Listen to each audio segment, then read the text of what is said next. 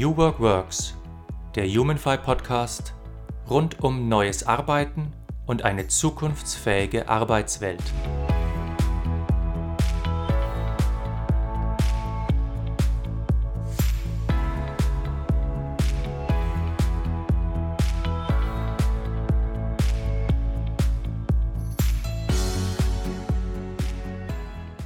Hallo und herzlich willkommen zu einer neuen Folge von New Work Works, dem HumanFi Podcast.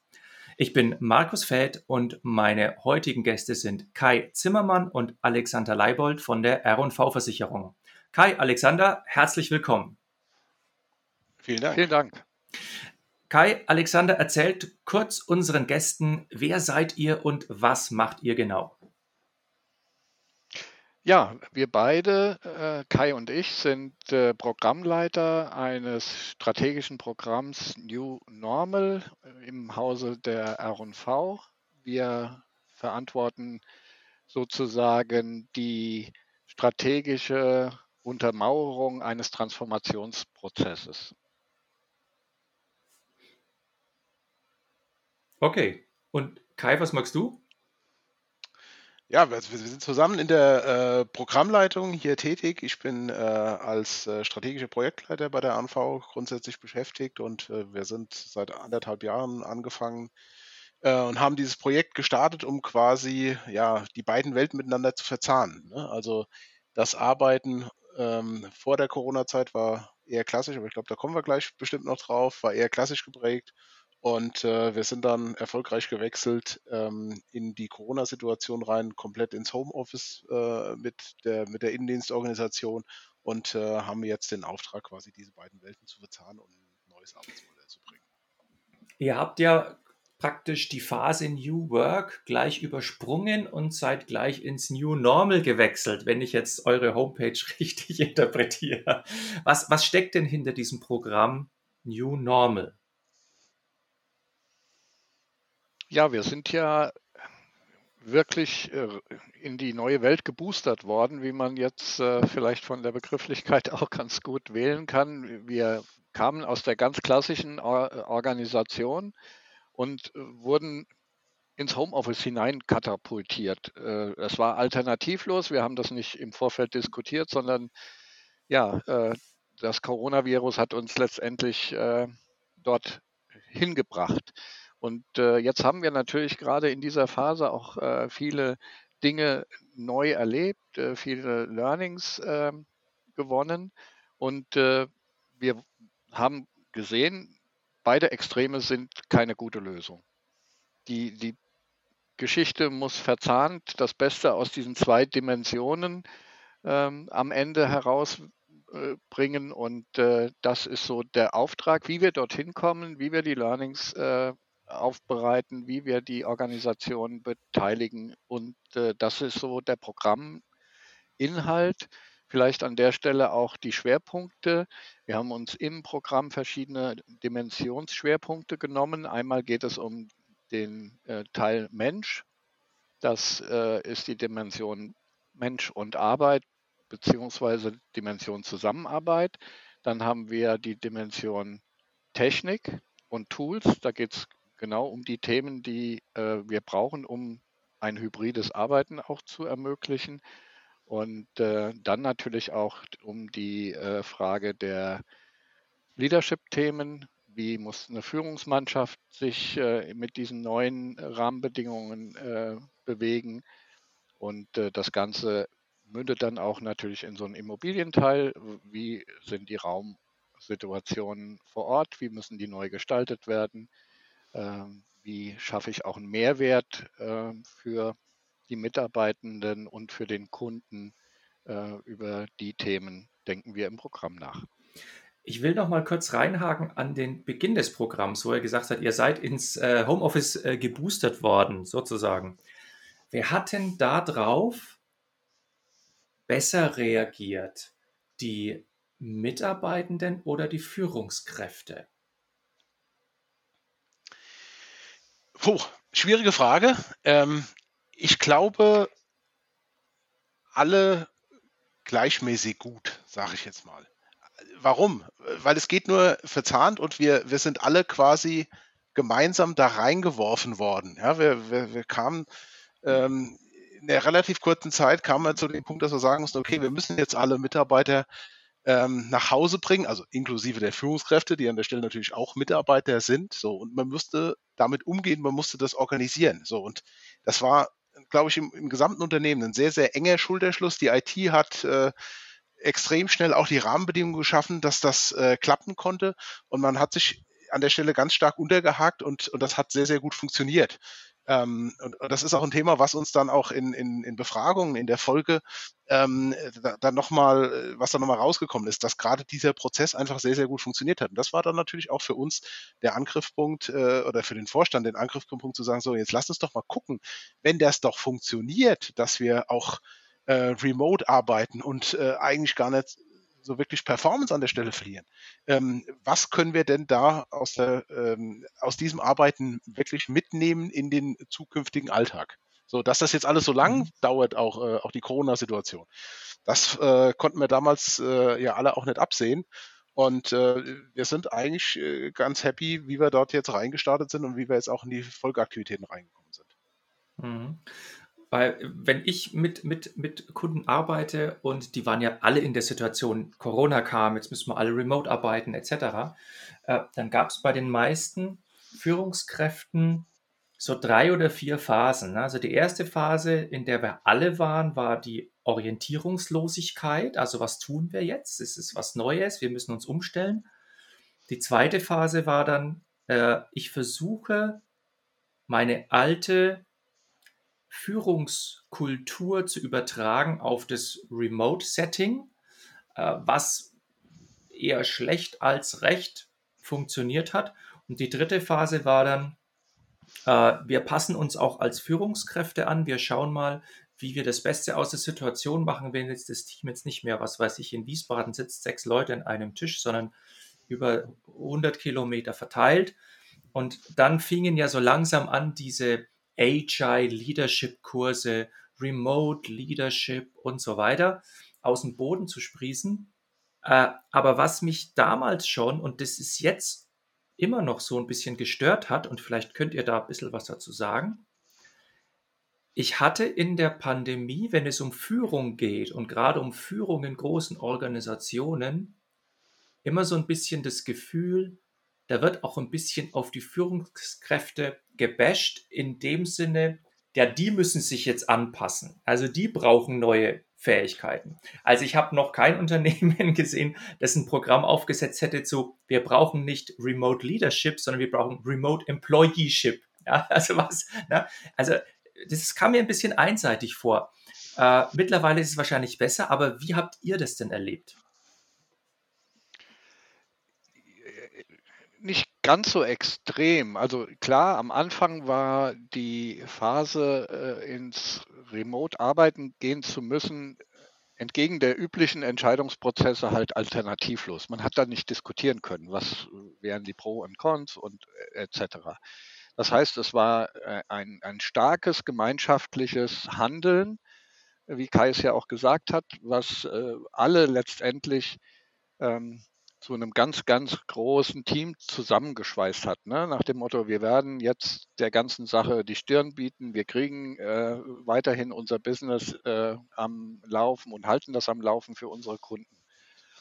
Natürlich war dann gerade die Veränderung nicht nur für Führungskräfte eine Veränderung, sondern auch für die Mitarbeitenden. Also ich, ich glaube, man hat es sich natürlich oft in, äh, in den äh, einzelnen Themenfeldern leicht gemacht und hat gesagt, naja, die Führungskraft muss sich verändern und die Führungskraft muss neu denken und die Führungskraft und die Führungskraft und die Führungskraft. Ist nicht der richtige Blick. Die, die gesamte Organisation muss sich verändern und auch die Herausforderung, die eine Führungskraft hat im Thema Zusammenarbeit, ähm, ist genau die gleiche Herausforderung wie für einen Mitarbeiter. Und äh, da haben wir auch drauf an, aufgesetzt. Wir haben gesagt, lass uns diese neue Welt gemeinsam gestalten. Wir haben äh, dort Hilfsmittel an die Rampe gestellt. Wir haben einen Teamkompass etabliert. Das heißt, äh, wir haben einen modularen Weg in das hybride Arbeiten für Führungskräfte und Mitarbeitende gestaltet, das heißt auch ganz offen äh, mit allem Vor- und Nachteilen in den einzelnen Stationen und haben somit die Führungskräfte inklusive aller Mitarbeitenden gemeinsam auf eine Reise geschickt, nämlich über diesen Teamkompass verschiedene Stationen abzuarbeiten, Vereinbarungen zu treffen, ähm, dass keine Konflikte entstehen. Von vornherein mhm. Regeln aufstellen, ähm, Commitment erzeugen, vom Kunden aus auch zu schauen äh, und natürlich auch ein Match hinzukriegen, was sind die persönlichen äh, Werte, die jetzt entstehen können durch ein hybrides Arbeiten. Mhm. Und äh, das, glaube ich, war der Erfolgsfaktor, dass wir jetzt nicht intern dieses Problem hatten, äh, dass es ein Bashing auf irgendeine Zielgruppe gab. Dieser Teamkompass, ist das ein Online-Tool oder ein Workshop-Format oder wie muss ich mir das vorstellen? Sowohl als auch. Also äh, mhm. wir haben gestartet mit äh, die Reise beginnt. Also es ist wirklich eine, eine Reise, weil wir der festen Überzeugung sind, äh, die Reise äh, hat ganz, ganz viele Stationen. Und am Anfang ging es um, ja, ich sage jetzt mal so Retro-Perspektiven zu schauen, was haben wir gelernt, äh, was läuft gut, was läuft weniger gut, wo muss man vielleicht auch Geld anpacken, damit es besser läuft, wenn ich jetzt mal so Technik an äh, Themen nehme. Ähm, das Ganze in Workshop-Modulen, wo es möglich war. Wir hatten ja auch Phasen, äh, wo eine Öffnung wiederum äh, während Corona auch teilweise möglich war. Ähm, wir haben äh, Workbooks entwickelt, wir haben offene Dialogformate angeboten, um den Austausch in der Organisation zu befeuern und auch die Themen offen und transparent zu machen, damit andere ja auch die Learnings äh, mitnehmen können. Also nicht die Silos haben für sich gearbeitet, sondern wir haben die ganze äh, Organisation mitgenommen. Also es ist ein bunter Strauß mit verschiedenen Stationen. Aber der wesentliche Teil auch ist, wie regeln wir unsere Zusammenarbeit, ohne dass Performance gefährdet ist, dass äh, Zusammenarbeit äh, gefährdet wird. Und äh, da haben wir ganz viel Kraft drauf verwendet und äh, auch intern ganz viele Moderatoren qualifiziert, die diesen Prozess mit begleitet haben. Mhm. Das ist auch so ein Thema gewesen, wo wir hohen, großen Wert drauf gelegt haben, dass die Organisation von sich heraus diese Veränderung macht. Kann man dann sagen, ihr habt intern sozusagen die, die kommunikative Reibungshitze erhöht, habt viele Leute miteinander ins Gespräch gebracht also eben nicht als Top-Down, sondern, ey, wir müssen uns darüber unterhalten, wo es für uns zusammen hingeht. Ist das so ein Erfolgsfaktor? Ja, ging gar nicht anders da. Also wir sind Aha. ja, ähm, also unsere Zielgruppe waren 11.000 Mitarbeiter im Unternehmen. So, mhm. als ein Programm ähm, mit einer begrenzten Mitarbeiterzahl, die hier einfach tätig ist, konnten wir sowas auch gar nicht ähm, im großen Rahmen begleiten, ja, sodass wir das äh, quasi aktiv tun, sondern da gilt Hilfe zur Selbsthilfe. Unsere Organisation hat das äh, ziemlich gut hingekriegt, als wir in die Corona-Situation gegangen sind. Da haben wir gesagt, naja, die kriegen das jetzt auch wieder hin. Also die mussten sich jetzt schon mal neu organisieren. So, und wenn wir jetzt in das Neue rein wollen, ja, wie funktioniert das in der Zukunft? Dann kriegen die es auch wieder hin, ja, und so haben wir quasi mit dem Teamkompass Hilfe zur Selbsthilfe gemacht und, und haben quasi ähm, die Rahmenbedingungen zur Verfügung gestellt, dass die Teams das selbst für sich organisiert tun können. Muss aber auch dazu sagen, wir haben das natürlich auch vorher vertestet. Ne? Also wir haben äh, auch während der Programmlaufzeit haben wir auch auf der einen Seite agile Methoden genutzt, ist ja heute eigentlich mittlerweile fast Standard. Auf der anderen Seite haben wir aber auch viele Mitarbeiter eingebunden. Wir hatten, wir nannten das Designwerkstätten, wo wir zu relativ frühen Zeitpunkt auch der Konzeptentwicklung schon die Organisation mit eingebunden haben und äh, quasi die Dinge, die wir dort an die Rampe stellen wollten, verprobt haben, ähm, uns da Feedback mit reingenommen haben und dann daraus auch äh, gewisse Lehren gezogen haben, wenn dann, als wir es dann in die Breite gebracht haben in der Organisation. Das hat dann in Gänze sehr gut äh, dazu geholfen, dass die Organisation diesen, diesen Wechsel auch erstmal hingekriegt hat, bevor dann jetzt wieder Corona kam und wir größtenteils wieder ins äh, Arbeiten von zu Hause gewechselt sind. Ich glaube, ein wichtiger ergänzender Punkt noch es waren die Ergebnisse, die die Mitarbeitenden selbst mitentwickelt haben. Also es war jetzt nicht irgendeiner, der um die Ecke kam und sagte, ich zeige euch mal, wie das geht, sondern jeder war gefragt, sich einzubringen. Und die Designwerkstätten, nur mal eine Größenordnung zu nennen, da waren 800 Mitarbeitende drin. Also wir haben es versucht, so breit wie möglich auch in äh, die Organisation zu bringen und die Organisation zu beteiligen. Und äh, am Anfang waren wir uns gar nicht äh, sicher, ob da so ein großer Run drauf äh, äh geschieht, äh, dass die Leute sich einbringen wollen. Aber ähm, da haben wir uns wirklich auch getäuscht. Jeder wollte an der Gestaltung seiner, seines Unternehmens mitarbeiten. Und das war echt eine coole Story. Was ich in, in anderen Unternehmen manchmal erlebe, ist, dass wenn sich so ein Kernteam trifft, also zum Beispiel ihr beide und vielleicht noch so zwei, drei andere Leute, und dann sagt man, okay, jetzt entwickeln wir einen, äh, Teamkompass oder wir machen diese, diese Designwerkstätten, äh, die bilden sich dann oft so ein an, neues Team von Multiplikatoren heran und schicken die dann raus in die Breite. Habt ihr sowas auch gemacht oder seid ihr direkt, habt ihr einen Teamkompass gemacht und habt es direkt rausgemailt an die Teams gesagt, wir haben eine Idee, macht es mal. Wie, habt, wie seid ihr vorgegangen? Ja, also ganz so, ganz so einfach war es natürlich nicht. Das sind natürlich Themen, die alle erstens äh, hochgradig mitbestimmungspflichtig sind. Äh, das, ist das, das ist das eine Thema. Ähm, das andere Thema ist natürlich, dass man das äh, bei unserer Größe gar nicht machen kann. Ne? Also erstmal, un, unser Team sind schon deutlich mehr Leute als jetzt äh, wir zwei noch ein paar. Also wir sind ähm, letztes Jahr in der Konzeptionsphase äh, ungefähr mit, mit 40 äh, Teilnehmern irgendwo unterwegs gewesen, natürlich mit unterschiedlichen Zeitanteilen auch. Also die waren nicht alle Vollzeit äh, mit dabei, ähm, aber wir, wir drehen hier schon ein etwas größeres Rad. Das bedeutet auch in der Kommunikation äh, mussten wir oder müssen wir immer schauen, ähm, dass wir dort die richtigen Wege auch auswählen, um die Organisation auch zu erreichen. Ähm, wir haben einen, einen Vorteil an der Stelle. Wir haben die Kollegen, die bei uns äh, im Programm mit unterwegs sind, die kommen natürlich aus unterschiedlichen Organisationseinheiten und die erzählen auch, äh, was da passiert. Die, gehen aktiv in eine Kommunikation rein.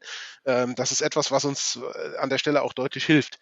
Ähm, wir haben aber gerade, um diese Prozesse zu unterstützen, haben wir auch ähm, in die Organisation ähm, rein kommuniziert, dass wir auch gerne Moderatoren für diese Prozesse ähm, unterstützen wollen, dass wir die ausbilden dass wenn die Teams, also weil wir haben auch erlebt, das, was du vorhin beschrieben hast, ne, dass da Reibung auch passiert, dass die sich vielleicht auch zum ersten Mal über gewisse Teamprozesse austauschen und dass da unterschiedliche Erwartungshaltungen und, und, und unterschiedliche Mindsets auch in der Organisation da sind, aber manche Dinge vielleicht auch in der Vergangenheit vielleicht gar nicht so häufig thematisiert worden sind und dass das natürlich rausbricht, wenn man sich jetzt mhm. über äh, Arbeitsorganisation unterhält und wie wollen wir zusammenarbeiten und wie machst du das, wie mache ich das, wie, wie machen wir das dann auch, wenn es zusammenkommen soll.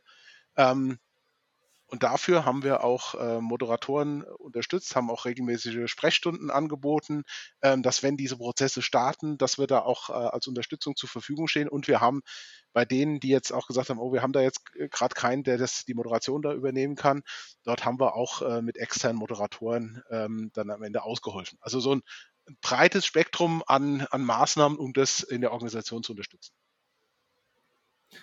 Also wahrscheinlich auch flankiert von so einer, ich sage jetzt einmal, äh, interne Kommunikation, die ein bisschen atmet, die das Ganze rausträgt und die vielleicht auch Feedback zu euch zurückspiegelt aus der Organisation. Kann man das so sagen? Ja, wir haben äh, gerade, äh, das war auch eines der Learnings, äh, wir müssen nicht nur Gutes tun, sondern wir müssen auch viel Gutes äh, in die Organisation bringen und darüber reden. Also wir haben eine sehr, sehr starke Kommunikation in die Organisation hineingemacht, haben dort auch ähm, sehr viel offene Dialogformate angeboten, die uns auch immer wieder gespiegelt haben, äh, wo, wie nimmt die Organisation es wahr, wie sind die Needs in den einzelnen Bereichen. Der Kai hat es ja gesagt, wir sind ein großes Unternehmen, wo ganz unterschiedliche Arbeitsprozesse auch ablaufen. Äh, allein daraus abgeleitet gibt es auch unterschiedliche Bedarfe und äh, für die jeweiligen Einheiten, also One Size Fits All, passt da halt nicht. Und äh, das Ganze auch im Positiven in der Organisation zu transportieren, das war ähm, ganz, ganz wichtig, dass wir das mit der internen Kommunikation so getan haben, wie wir es getan haben. Und was du natürlich auch eben mit der Frage ähm, jetzt auch angerissen hast, natürlich braucht man ganz viele Fans und äh, Multiplikatoren und äh, Leuchttürme. Und äh, die stellen wir auch sichtbar in der Organisation an die Rampe. Ne? Was hat ein Bereich besonders gut gemacht? Äh, wie haben die etwas gemeistert, was äh, auf den ersten Blick äh, gar nicht lösbar war? Und, und, und. Mhm. Und das haben wir wirklich auf ähm, nicht so klassisch nur auf die Führungsmannschaft bezogen, sondern auf die gesamten Mitarbeiter.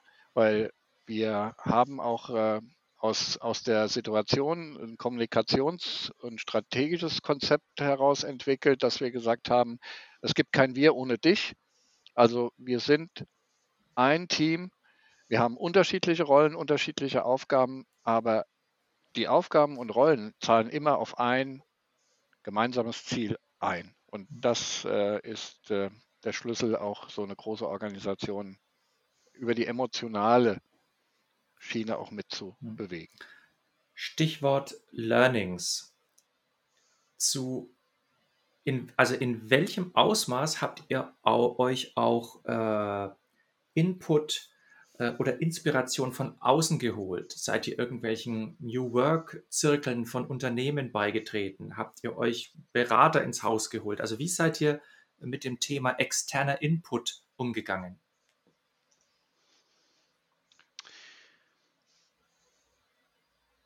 Ja, also wir haben eigentlich alles gemacht, was du aufgezählt hast. Wir haben uns mhm. Leute eingekauft, äh, die eine gewisse Experience mitgebracht haben. Wir haben äh, uns vernetzt in andere Organisationsformen, äh, also auch in andere Unternehmen rein, nicht nur in die Assekuranz, sondern auch durchaus in Produktionsbetriebe, in äh, andere Dienstleistungsunternehmen, äh, in Banken, ähm, weil die Welt sich ja auch komplett ver verändert hat. Ne?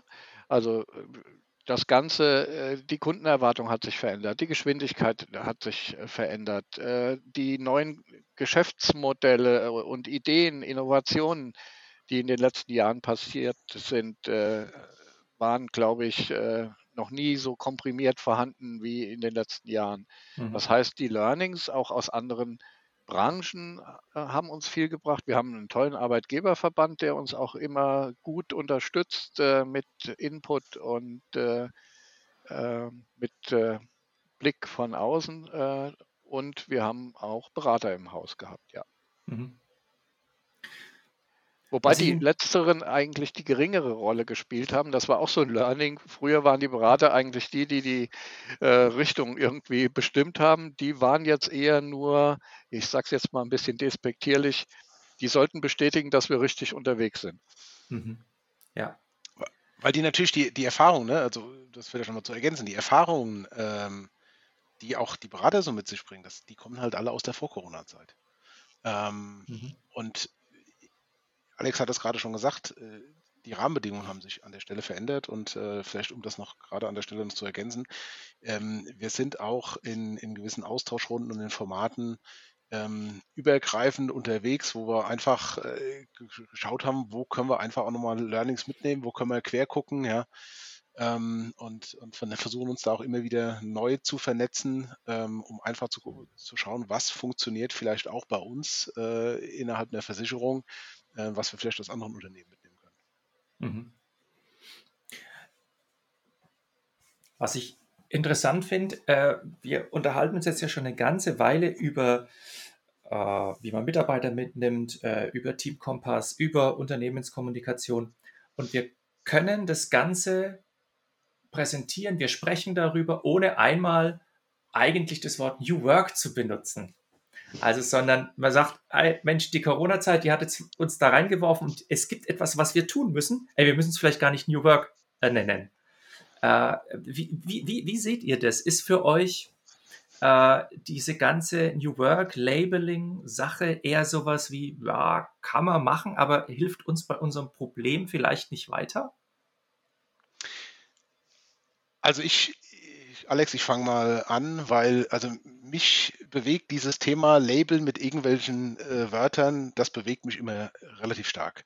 Weil jeder hat zu den verschiedenen Begriffen eine Assoziation ähm, und bringt die vielleicht mit aus unterschiedlichen Häusern und, und äh, bringt die aus unterschiedlichen Settings mit. Und jeder macht dann trotzdem aus, aus irgendeinem Wort, was, äh, was irgendwo geprägt worden ist, macht er dann doch sein eigenes Ding. So, und genauso ist es hier bei uns. Die ANV hat eine Kultur, aus der wir kommen, und wir versuchen jetzt auch die Kultur des Miteinanders und des Miteinanderarbeitens bei A&V neu zu gestalten. Und wir tun das natürlich innerhalb gewisser Rahmenbedingungen und Rahmenbedingungen, die wir jetzt auch neu schaffen. Ähm, aber ob man das ganze Ding jetzt New Work, New Normal oder sonst wie nennt, ist doch am Ende völlig egal. Es geht darum, dass wir die besten Ergebnisse für den Kunden, für das Unternehmen schaffen und äh, wir natürlich auch alle die Rahmenbedingungen vorfinden, die es uns ermöglicht, das Ganze zu tun. So, und deswegen äh, halte ich gar nichts äh, von irgendwelchen Worten, die uns zu irgendeinem Ergebnis bringen sollen. Wobei die natürlich auch immer wieder als, als Label dann am Ende doch wichtig sind, aber da versuchen wir halt unser Wording dazu zu finden. Mhm. Ich würde es gerne ergänzen, ähm, wenn man irgendwas mit neu bezeichnet, ne? neue, neue Führungskultur, neue Zusammenarbeitsformen, dann ist ja versteckt da auch eine Wertung drin. Das irgendwie alt ist ja vom Begriff jetzt eher dann das Negativere belegte, das niedrigere, schwelligere. Und äh, ich glaube, das, das wäre falsch.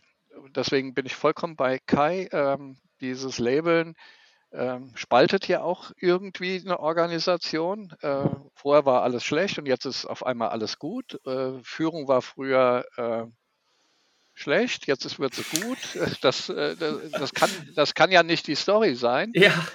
Ähm, denn wo wir heute sind, ist äh, genau deswegen äh, so, weil alle einen Top-Job gemacht haben. Sonst gäbe es mhm. uns ja nicht mehr. Das heißt, äh, es geht eher darum, Zukunft zu gestalten und nach vorne zu schauen, ähm, und das nach vorne gerichtet gemeinsam zu gestalten, als ja. zu bewerten, war das gut oder war das schlecht. Ich meine, im Coaching ist es ja eigentlich der gleiche Ansatz. Also äh, manchmal kommen Auftraggeber mit so einem Defizit-Coaching zu mir. Also coach mal dem sein Defizit weg. Aber das heißt ja eigentlich, das, was er bis jetzt gemacht hat, schlecht zu machen. Und dann sage ich immer, nee, das mache ich nicht, sondern es hat ja einen Sinn, dass er das bis jetzt so gemacht hat. Und das hat ihn ja auch in gewissem Sinne erfolgreich gemacht. Also nicht, nicht sagen, alt ist schlecht und neu ist gut, sondern wir müssen uns ja immer fragen, was ist wirksam? Was bringt ein Unternehmen voran? Was bringt ein Mensch voran? Und welches Label ich da drauf pappe, ist eigentlich ja mal Wumpe. Hauptsache, ich erreiche die Ziele. Kann man das so ungefähr zusammenfassen? Absolut. Absolut. Man braucht natürlich ein Label, um äh, Kommunikationskanäle zu bedienen. Ne? Also du brauchst schon in, in, in, der, in der äh, großen Anzahl von Kommunikationsoffensiven oder Aktivitäten ein Label, damit du Fokus drauf gibst auf Themen. Ne? Aber ansonsten, äh, genau das, was du gesagt hast, ist vollkommen richtig. Unser Anspruch war, über unsere Kommunikationsecke mal mehr Klicks im internen Netz zu bekommen als der Speiseplan. Das war der Polarstern, den wir uns mal gesetzt haben. Und wir, wir haben gleich auch da das Learning, wir haben es nicht geschafft, aber wir waren ganz nah dran. Ganz nah, super. Das finde ich echt, das finde ich mal wirklich gut. Äh, wenn wir jetzt über, über so einen Entwicklungsprozess sprechen und äh, ihr habt die Leute eingebunden und Führung hat mitgemacht und so weiter, das klingt ja alles erst einmal sehr flauschig und man kann so mit dem Kopf nicken.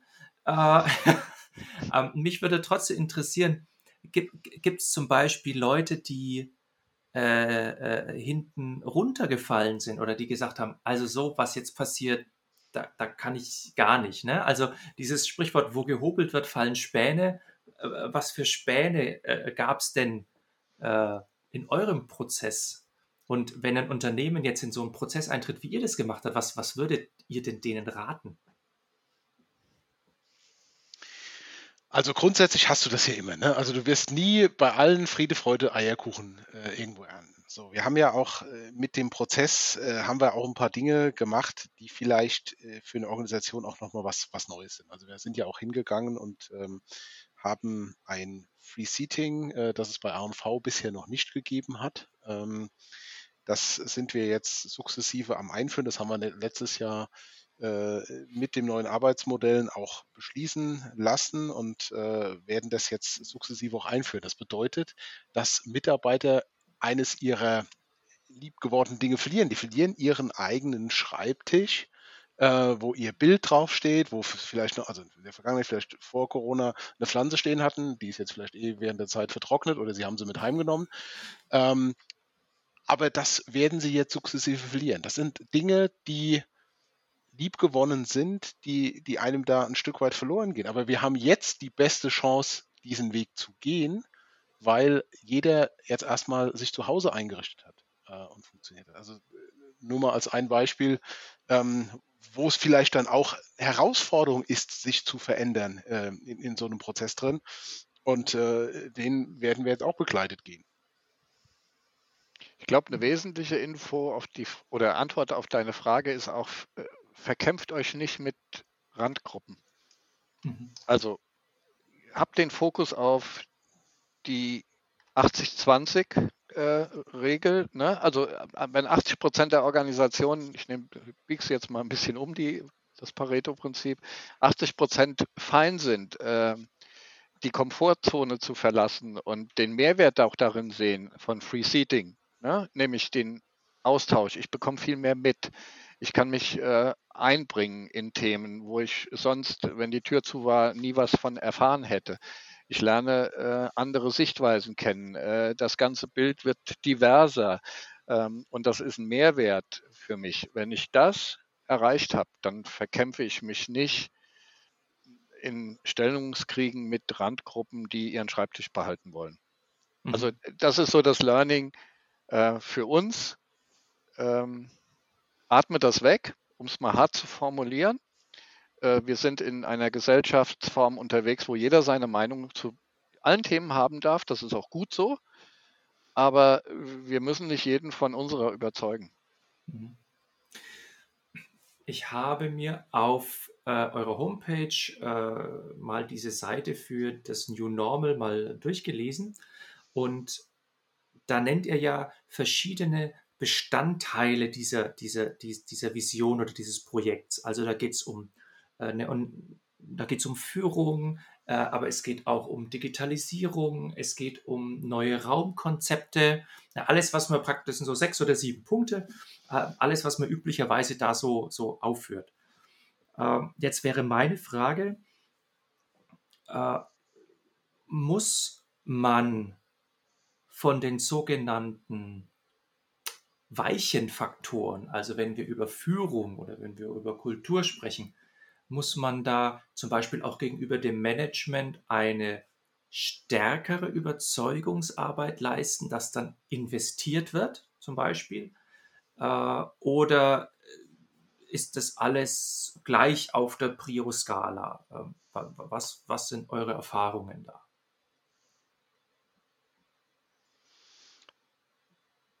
Jetzt haben beide Luft geholt. Kai, willst du? Oder ich? Ist egal. Mach du, fang an. Okay, also ich glaube, wenn man offen und Transparenz erzeugt, ist das, was du gerade beschrieben hast, auch inhaltlich alternativlos, was die Gestaltung der Zukunft angeht. Die Überzeugung oder Überzeugungsarbeit muss man in unserem Haus dazu nicht machen. Ich glaube, da gibt es eine ganz klare Positionierung vom äh, Vorstand angefangen bis hin äh, zu den äh, Mitarbeitenden und aber auch zu den Arbeitnehmervertretungen. Also das, das ist äh, wirklich ein, ein klares Bild. Die Frage, investiere ich in diese Themen? Äh, wenn man das jetzt mit dem Business vergleicht, ähm, gibt es den Return on Invest nicht immer oder den mhm. Break-Even so zeitnah, wie du ihn äh, kalkulatorisch einplanst, sondern es ist, es ist eine Reise, in der du, jetzt komme ich wieder mit meiner Reise, in der du natürlich diese weichen Faktoren regelmäßig im Fokus haben musst und auch, ich sag mal, nach vorne heben musst. Ähm, eine Kulturveränderung, wir haben intern auch den Begriff äh, Kultur ähm, äh, so gewählt, dass wir aus dem klassischen Wort Kultur äh, gemacht haben, K-U-L, großes T-O-U-R. Es ist ah, eine ja. Mhm. Tour. Es ist eine Reise und es ist nicht irgendwie etwas, wo ich jetzt entscheide und morgen ist es da. Und äh, von daher gesehen haben wir auch äh, entsprechend, äh, was die Investitionen angeht, äh, jedes Jahr in diese Themenfelder äh, hohe Investitionsmittel, weil wir der festen Überzeugung sind, das ist gut investiertes Geld. Genauso wie es gut investiertes Geld ist, in Digitalisierung und äh, in äh, Technik zu investieren und in Raum und in Mitarbeiter sowieso. Ja, also mhm. davon sind wir überzeugt. Also das ist äh, bei uns kein Thema. Das ist gut mhm. so. Da sind wir ein guter Laden. Versucht ihr diese, diese weichen Themen in den Zielen zu quantifizieren? Wir sind gerade dabei, über verschiedene Steuerungsmechanismen auch neu zu denken. Ne? Also wir haben, nehmen wir den Begriff äh, OKRs, Objectives and Key Results, dass wir praktisch äh, weg vom klassischen äh, Zielvereinbarungsprozess äh, eher über, ja, ich sag mal, äh, Meilensteine und äh, über Jahresziele und äh, über Polarsterne reden, äh, die äh, Frage, wie der Einzelne dorthin kommt und wie er das im Team priorisiert, äh, auch nicht mehr die Einzelziele im Fokus sind, sondern die, die Teamziele. Da denken wir jetzt auch gerade im Rahmen des New Work-Themas, jetzt nehme ich den Begriff doch mal in den Mund, ähm, nach, weil das ist Beteiligung Organisation. Beteiligung ist ein elementares Learning, was wir in der Phase jetzt mitgenommen haben. Und äh, wenn du Menschen beteiligst äh, und äh, es klar ist, wo die Reise hingeht, dann ist viel mehr Speed in der Umsetzung. Mhm. Ihr seid ja als äh, Strategieteam im Auge des Sturms. Äh, was sind denn eure persönlichen Learnings aus den letzten ein, zwei Jahren, was dieses Thema angeht?